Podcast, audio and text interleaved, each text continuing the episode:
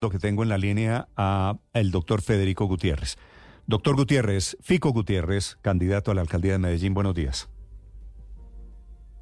Néstor, muy buenos días, ¿cómo estás? ¿Qué le pasó, doctor Federico? ¿Qué fue lo que sucedió hace algunos minutos en esta rueda de prensa suya? Hombre, que nos mandaron a la primera línea, a una rueda de prensa que teníamos. ¿Cuál que jóvenes? ¿Que cómo van a hablar en nombre de los jóvenes de la ciudad? Jóvenes, jóvenes mejor dicho, es lo que hay en la ciudad con oportunidades y lo que vamos a buscar es para ellos muchas más cosas. Y de violencia al que llegamos es gravísimo. Y yo se aprovecho este espacio, Néstor, para decirle al presidente Petro que controle a su primera línea. ¿Qué garantías tenemos a cinco días de elecciones? Los candidatos que nos hemos declarado en oposición a su gobierno. Pero acláreme. Entonces nos mandan a la primera línea, llegan allá, no dejan hacer la rueda de prensa. En eso estamos hoy en Medellín. ¿Cómo sabe usted que estos muchachos que lo interrumpieron hace algunos minutos son de primera línea? Néstor, hace pocos días la misma primera línea sacó un comunicado donde decía que a toda costa tenían que evitar que nosotros llegáramos a la alcaldía. Y yo le digo algo, nosotros estábamos en una rueda de prensa al frente de PM, porque estábamos ahí hablando con los trabajadores de PM, yo diciéndoles aguanten estos dos meses, vamos a recuperar la empresa. Y cuando, como lo cuenta la persona tuya, tu equipo periodístico que yo acabo de escuchar, de la nada salen con, con pancartas, con carteles, algunos eh, tapando de la cara, y yo les digo, venga, hablemos. Muchachos, les propongo, no tenemos nada que hablar. Aquí no vinimos a hablar. Y yo, listo. Y ahí fue donde la seguridad tuvo que tomar una decisión y cancelar la rueda de prensa. Mm. Pero Néstor, yo lo que quiero decir es, estamos entrando a un nivel de degradación de la democracia. Estamos entrando a un nivel donde aquí entonces es agresiones y mentiras.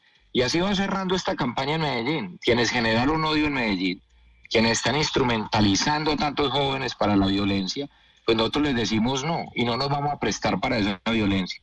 Aquí lo que vamos a tener es oportunidades para los jóvenes y para la gente de Medellín. Lamentablemente nos tocó hacer eso por seguridad de todos. ¿Cómo le parece a lo que llegamos? Sí, me parece que es el, el cierre de una campaña que ha estado llena de personalismos, llena de ataques personales, llena de golpes bajos. La verdad, le confieso, doctor Fico, es que no me sorprende mucho, porque pues cada vez que aparecen estos insultos, lo primero que dicen es facho, paraco, uribista, narco, que era, tengo entendido, lo que le estaban gritando a usted.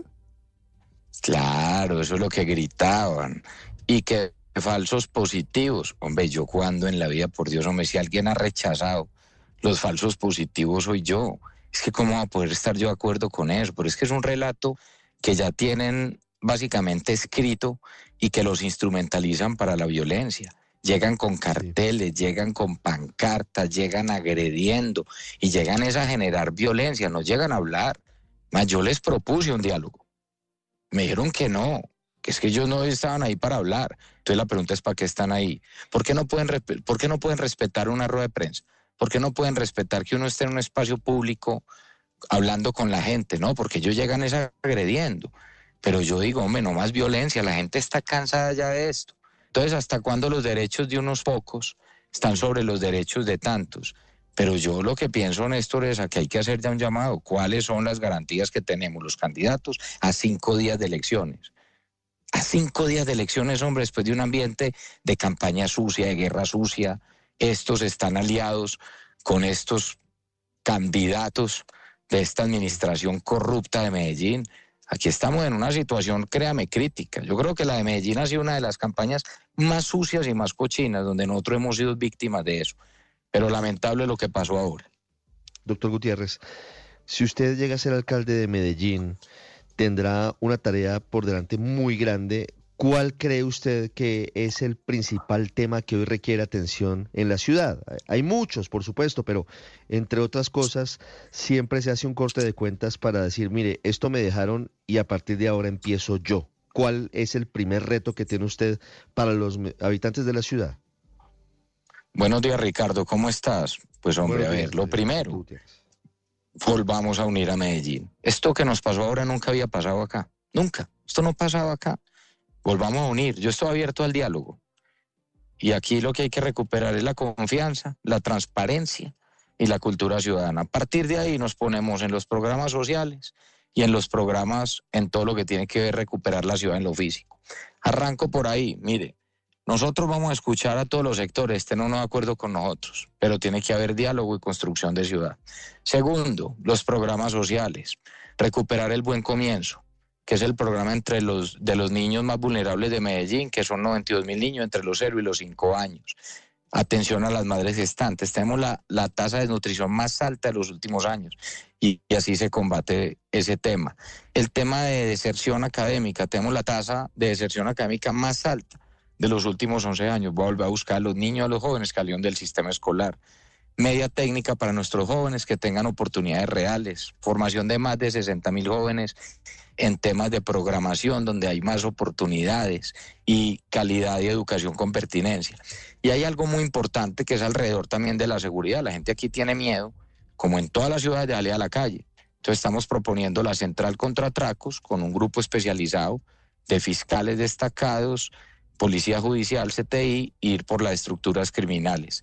Y muchas oportunidades reales para la gente. Y en el tema físico, es que estamos acostumbrados a tener una ciudad que la llamábamos la tacita de plata. Hoy lamentablemente no podemos decir eso. Las calles llenas de huecos, los jardines ya no son jardines y no queda un rastrojo, y vamos a recuperar también la ciudad. Sí, eh, permítame decirle que lo está escuchando el exalcalde Daniel Quintero y me dice eh, que cuáles son las pruebas, le traslado la inquietud, cuáles son las pruebas que usted tiene para decir que, esta, que este gobierno de Medellín que está terminando era una administración corrupta. Pues denuncias son las que hay, Néstor. Denuncias son las que hay. Y yo le voy a decir algo. Aquí nosotros hemos dicho algo y es, difícilmente se podrá hacer un empalme en condiciones normales, con los niveles de corrupción y denuncia que hoy hay. Y nosotros lo que vamos a hacer ahora en el empalme es tener también una especie de auditoría forense donde nosotros le entregaremos las pruebas. Básicamente lo que encontremos en la alcaldía a los entes de control. Yo no soy ni fiscal, no soy ni procurador, ni soy contralor y mucho menos soy juez. Pero las denuncias de corrupción que hay en Medellín son muy grandes y tendrán que responder a quien le toque. Y eso es lo que nos corresponde a nosotros, recibir una ciudad y hacer un corte de cuentas. Y a partir del primero de enero me dedico a resolver los grandes problemas de Medellín. Mm. Eh, lo que usted está anunciando, eh, doctor Federico, es que usted llega a la alcaldía primero de enero del año entrante y comienza a escarbar a ver qué encuentra? Néstor, yo lo que estoy diciendo es que a partir del otro día que ganemos las elecciones, comienza un proceso de empalme que es legal. Y nosotros toda la información que pidamos sobre lo que hay graves denuncias de corrupción, todo será adjuntado a Fiscalía, Procuraduría y Contraloría y serán los entes de control los que determinen si se incurrieron o no en diferentes delitos dentro de muchas de las denuncias que hoy se han hecho en la ciudad, de veedurías, de ciudadanos, de funcionarios. Pero yo me dedicaré a partir del primero de enero a resolver los grandes problemas de la ciudad. Yo no soy ente de control. Yo me dedicaré a resolver los problemas, a recuperar el buen comienzo, a recuperar las calles, a recuperar los parques, a recuperar la institución educativa, los colegios, a volver a unir a Medellín. Es que yo lo que le propongo a la ciudad es que, hombre, que nadie nos vuelva a dividir. Mire, esta no es una discusión de izquierda, derecha o centro. Esta es una discusión alrededor del sentido común. Y yo le pido a la gente que nos unamos, que volvamos a trabajar juntos con el empresariado, con todos los empresarios, desde el que genera un empleo hasta el que genera miles que volvamos a un modelo donde hemos trabajado con la empresa privada, con lo público, donde hemos trabajado con las universidades, con la sociedad civil. Acá hay un reclamo, un reclamo grande. Es que cuando yo voy a todas las calles de Medellín y en los barrios, la gente hace el reclamo de lo que pasó estos cuatro años. Ahorita yo estaba al frente de PM. ¿Por qué? Porque los mismos funcionarios de PM sienten cómo básicamente el carácter técnico de la empresa fue desplazado. Entonces yo he dicho, aguanten que ya poco cesará la horrible noche y vamos a recuperar el carácter técnico de la empresa y vamos a trabajar fuerte. Sí, doctor Federico, quiero citar una frase suya hace apenas unas horas. En el contexto de la campaña política, usted dice, salimos de Pablo Escobar, no vamos a salir de esta gente, refiriéndose a los movimientos independientes, al movimiento independiente de Daniel Quintero. Y está anunciando el alcalde encargado de Medellín, Óscar Hurtado, que lo va a denunciar, que va a poner una acción judicial para que usted se retracte. ¿Y de yo de qué me tengo que retractar? ¿Cuál es su comparación, doctor Fico, sobre la administración de Quintero y Pablo es Escobar? Que, es, que mi, es que mi comparación es muy clara y muy sencilla. Es que la ciudad de Medellín, la sociedad de Medellín ha salido de momentos peores que este. El momento que vivimos nosotros con Pablo Escobar, que me tocó vivir esa época. A mí sí me tocó vivirla, no como otros que dicen que la vivieron y ni habían nacido. Nosotros nos tocó vivirla. Y la ciudad salió adelante. ¿Y cómo no va a salir adelante después de una situación tan delicada como esa? ¿Cómo no va a salir adelante también con lo que pasó estos cuatro años?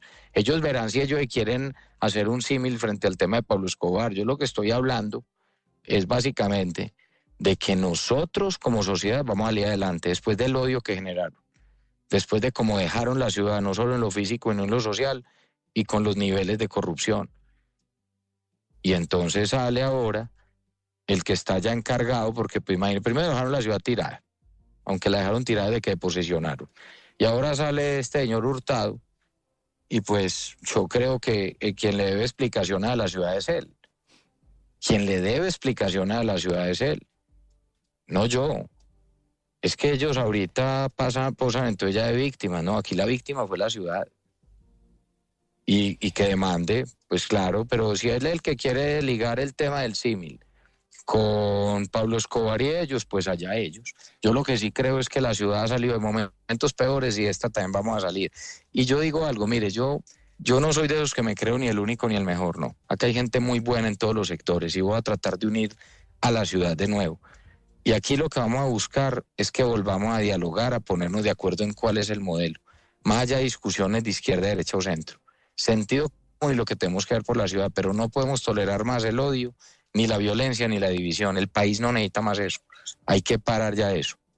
Entonces salgamos de Pablo Escobar y pasemos a EPM, Empresas Públicas de Medellín, señor Gutiérrez, donde estaba usted haciendo hoy su rueda de prensa y a cuyos trabajadores les estaba diciendo que aguanten dos meses. ¿Cuáles son sus planes exactamente para Empresas Públicas de Medellín? ¿Y aguantar qué? ¿Qué es lo que vienen aguantando? No, es que las quejas vienen desde dentro de EPM, las presiones donde se abandonó el carácter técnico, donde sacaron a tanta gente de carácter técnico porque no querían hacer cosas que pretendía la actual administración, donde se respeta básicamente el grupo de profesionales que había durante toda la vida. Y aquí lo que hay es temor dentro de PM, que porque los echan, que porque los sacan, que el maltrato laboral. Y yo les estoy diciendo, ya han aguantado mucho, aguanten. Yo espero que el primero de enero, queriéndolo Dios y la gente, cuando lleguemos a la alcaldía, vamos a cambiar al gerente, a la junta directiva y vamos a devolver el carácter técnico a la empresa, a la compañía. Dos prioridades. Primero, terminar Hidroituanco. Yo me alegro mucho la noticia, por ejemplo, de que las pruebas de la turbina número 3 hayan salido exitosas. Ahora la tarea es terminar la 4 y terminar las otras cuatro turbinas hasta llegar a la octava que generen 2.400 megavatios de energía. Ese es el seguro energético del país. 2.400 megavatios de energía, el 17% de la energía del país. Revisar temas como los de Afinia que son fundamentales y todas las filiales. Y ver cómo con EPM tenemos que llegar realmente, continuar un programa que habíamos hecho nosotros como Unidos por el Agua, que era llevarle agua potable a la gente en la ciudad que no tenía agua potable y alcantarillado. Conectamos 40.200 familias. Ahora hay que conectar 20.000, 30.000 faltantes y avanzar en temas de unidos por el gas. La última encuesta de Medellín, como vamos, muestra que el deterioro en la calidad de los servicios públicos es evidente y la satisfacción de los usuarios disminuyó de niveles de 94% donde los dejamos nosotros a niveles de 74-75%. Entonces lo que hay que hacer es devolverle el carácter técnico a la empresa, que es una empresa, es una empresa de prestación de servicios públicos. Doctor Gutiérrez, ¿quién va a ser entonces, si usted ya lo tiene tan, tan definido, quién va a ser su gerente de, de, EPM y cuál va a ser su instrucción para él o ella sobre la participación que tiene EPM en Tigo, que estuvo muy cerquita ahorita de la reorganización y dentro del acuerdo eh, logrado para capitalizarla? Eh, doctor Gutiérrez, pues queda esa opción de que EPM en algún momento venda esa participación.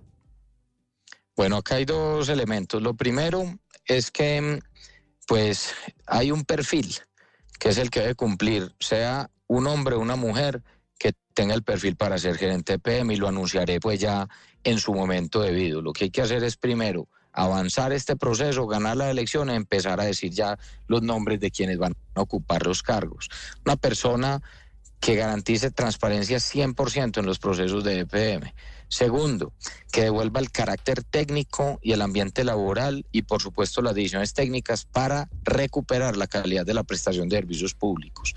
Y el tema de UNE es fundamental.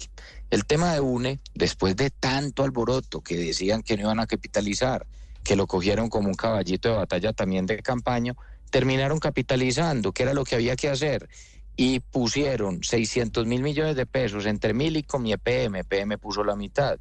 Hay una cláusula de protección de patrimonio que está aplicada hasta el 2026. Hay que revisar bien esto con detalle, pero ¿qué pediremos nosotros a la Junta Directiva y al equipo de EPM? Que se revise básicamente con un estudio técnico que hay que hacer con las acciones de EPM en Tigo UNE. Si esto significa un riesgo para el patrimonio público, se debería presentar un proyecto al Consejo de Medellín para que sea discutido allá, pero todo tiene que... Sí. No es técnico. Claro, candidato, hablemos ahora del tema de seguridad, porque en Medellín y el área metropolitana avanza un acercamiento de la llamada paz total de la oficina del alto comisionado Danilo Rueda, con muchos cabecillas de los combos delincuenciales que incluso fueron capturados en su gobierno. Si el domingo usted es el nuevo alcalde de Medellín, ¿qué va a pasar con ese proceso que podría dejar en las calles a esos cabecillas que ya estaban capturados? Bueno, ese tema es fundamental no solo para Medellín, sino para todo el país, y es la discusión alrededor de la paz total. Lo primero que yo he preguntado y que creo que debe aclarar el gobierno nacional es bajo qué marco jurídico están negociando y qué están negociando. Porque frente a estas bandas no es un proceso de paz, sino que es un tema también de sometimiento. Se necesita una ley de sometimiento, aunque ellos ya están ahí sometidos, ojo, los, los, los jefes de estructuras criminales están los que capturamos están reunidos en Itagüí negociando con el gobierno nacional. Dos cosas. ¿Qué están negociando? Yo he pedido además que las víctimas hagan parte de ese proceso. Las víctimas en la ciudad de Medellín y de muchas otras ciudades que han sido víctimas de esta gente de acá. Y algo fundamental es que si el gobierno nacional tiene un marco jurídico y puede llegar a un acuerdo que el gobierno nacional tiene esas competencias, allá ellos. Yo me comprometo, es como alcalde de Medellín, a que si llegan a un acuerdo a que si tienen voluntad de paz, lo primero que les digo hoy, dejen de asesinar, dejen de extorsionar, dejen de reclutar, dejen de desplazar gente.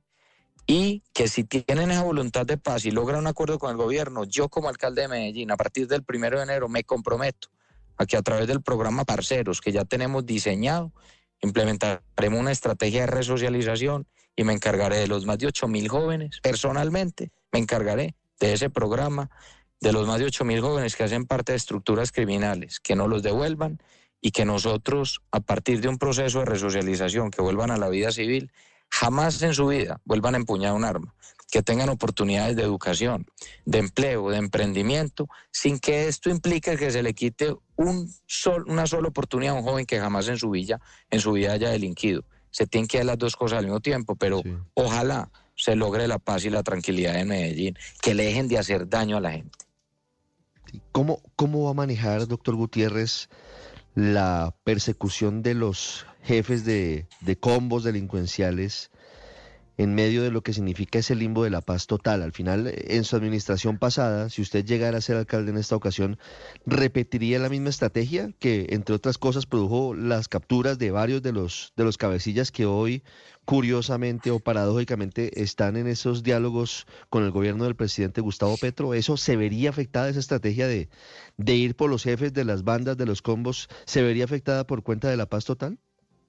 Pues lo primero que habría que pedirle al presidente es que la paz total no signifique nunca impunidad total, ni mucho menos que signifique entonces que la gente queda a merced de las estructuras criminales, porque es que la gente sigue, ellos siguen matando, siguen desplazando, siguen reclutando jóvenes, siguen extorsionando, la gente en Medellín hoy tiene miedo.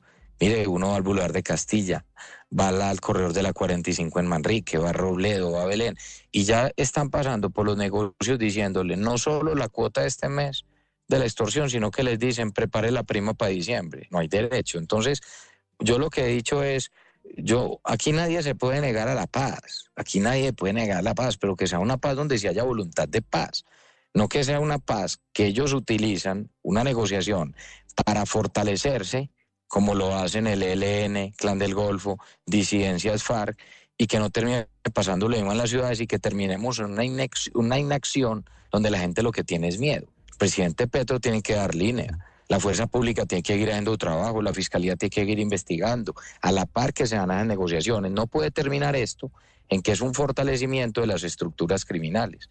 Es que la paz, el tema de la paz total hay que analizarlo en conjunto, no solo el tema de Medellín.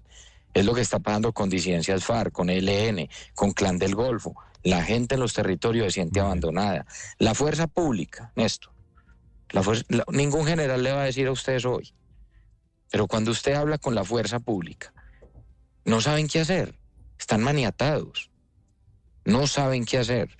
Entonces yo creo que tiene que haber una orden de garantizar la seguridad de la gente. Mm.